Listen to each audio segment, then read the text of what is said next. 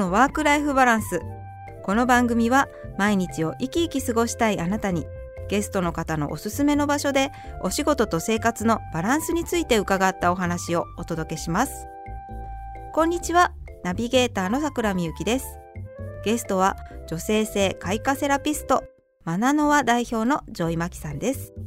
3回目となる今回は直感で生きていくと決めた時からのマキさんの困難乗り越えストーリーです。東京国分寺駅直結の国分寺ウエスト5階のカフェローカルでインタビューしています。それではどうぞお聞きください。そこに従って行動していくと、はい、絶対的に愛と調和の世界循環する世界が生まれるのでなので大丈夫になるっていうのが、この実験結果です、えー、愛の行動っていうのは例えばどんな行動なんですかね？例えば、うん、あのでも直感に従うっていうのが一つの愛の行動ああそうなんだ。なんとなく、うんうんうん。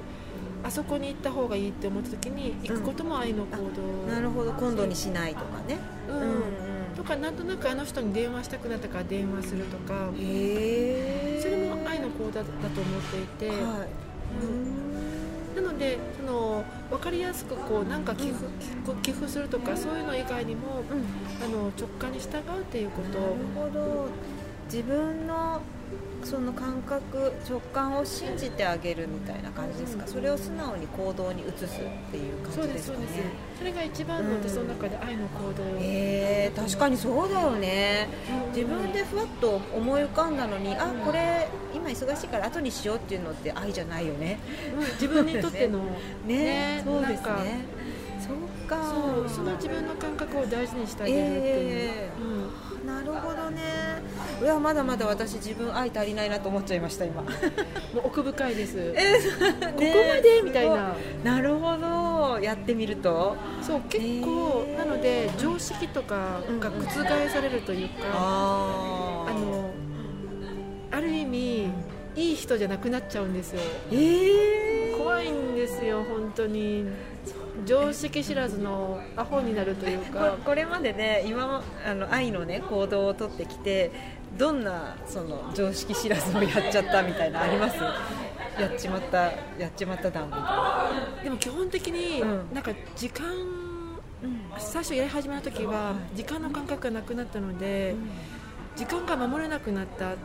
で結構人に迷惑かけちゃったんです。その時間が分からなくなって、約束の時間とか？約束の時間とか、それはあの謝ってごめんなさいっていうのはちゃんと謝って、でもその自分の感覚に従った時に例えばふっと何かに集中して時間を忘れたりするんです、でその従自分の感覚に従ったことを否定せずその自分も受け入れてあげる、うんでも時間がや守れなくって相手の人に迷惑かけたことに対しては相手にあのすごい真摯に謝る。っていうのを繰り返していってでするとなんかわかんないけどいろんなタイミングが合うようになってきてでこの人と会いたいなとか思ったらもう道でばったり会うとか、電話がかかってくるとかこう見えないタイミングがバチッと合うような感覚になってきたんです、うんうんうん、だから宇宙時間みたいな私の中で思ったんです確かにこれは説明できないね。説明できないです。確かに、うん、えー、でも面白い。でもなんかそのそれが相手の方からも感謝されるようになってきてすごいナイスタイミングで電話してくれたもうばっちりだねとか、声かけてくれてありがとうとか、ななんかこうこう愛が循環してる感覚になってきて、えー、面白い。そうなんですそんなことになってくるんだ。それはもう計算ができない。頭では分からない。ですね確かに、うん、ことだったんですがなんかそういうことで、例えばその誰かがそのお仕事になったりとか、はい、誰かの収入の源になったりとか、誰かの喜びになったりとか、なんかそういう感じでハマってきてっていうのはあの実感としてあるのでなので直感自分の感覚にまず従ってみて、うん。最初はあのもしかしたら周りにいろいろ迷惑かけたりとか、常識知らずと言われたりとか、あのいろんな人が離れていったりとか、あの悪口言われたりとか、うん。あるかもしれないんですけれど、でも結果的にはもうすごくその宇宙時間にはまってくるなっていう感じはします。いや本当に常識知らずになってくるっていうか。でもその常識ってなんだろうみたいな。そうなんですよね。私もそのハワイに行った時に、うんうんハワイの人って結構その時間守らないんですね、あそうなんだ。でもうん。お天気とか自然界のエネルギーとつながっていて、でなんか急に今じゃないとか言い出して今じゃないってこうあのツアーのタイムスケジューリングで今ここに行くっていう風になってるんですけどとかなんかねこっちの感覚としてなるんですけどちょっと待ってみたいな感じで。うんでちょっと待つとちょうどいいタイミングで綺麗なこう虹が見えたりとかこう雨を雨に当たらなくて動けたりとか。そういうなんか自然界と調和するとその人間の世界の時間の概念とはちょっと違ってたりとか、すごいね。なのでちょっとその日本の中のルールの常識では、うん。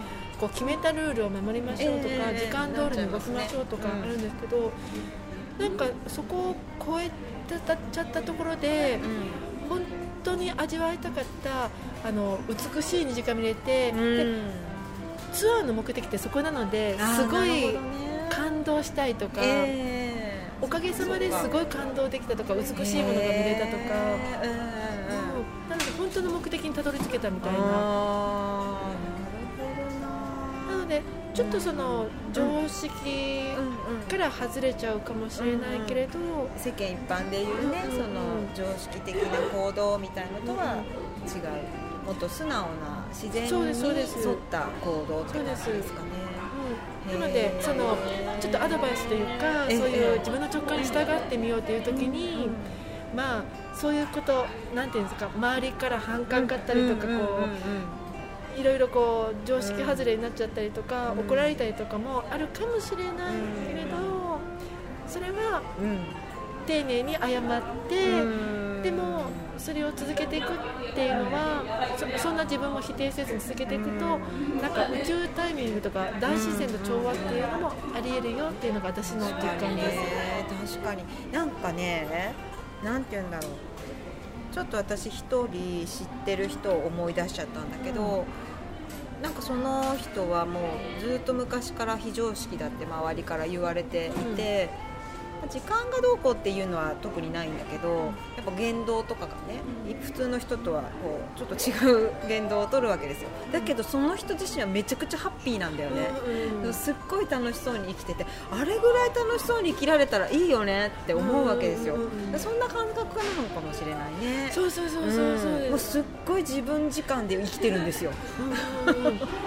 うんでも、うん。なんかそっちの世界でもいいかなっていうのを、んんちょっと羨ましいもんね見てると、うん。うん。いいなーって。で子宮との対話をしていくと、うん。子宮でうん。めっちゃわがままなんですよ、そうなんだ。なので、うん。女性って本来めちゃめちゃ自分時間だし、わがままだしわがままわがまま。自分勝手だし、うん。むちゃくちゃなんですよ。そうかなんかこっちもう理にかなってないというか、うんそうなんかねこっちまでこうだったのにそうそうそう。もう。急に変わるんですよ。う変わる変わる、うん。お天気と一緒で、うんでも、うんそれが正解なんですよ。なるほどね、うんそれをルール通りとか規則通りにすると、うんもう苦しいんですよ、うん、そうそう。ストレス溜まってくるもんね、うん。へそうするとなんかこう子宮はがい。物理的に硬くなったり冷えたりとか、あの触ってると分かるんですねガチガチになってくる。そうなんですか。うん。へでそれがもしかしたらその病気という形になったりとか、生理痛とか生理不順とか不妊とかっていうのにつながっていく場合もあるなっていうのはすごく思います。え思いっきりわがままに生きた方がいいんだね。わがままの方が ええ。女性って本来のパワー発揮するんですよね、うんうんそうですよね、そうだよね。赤ちゃんもそうだもんね。わがままに生きてますけど可愛いもんね。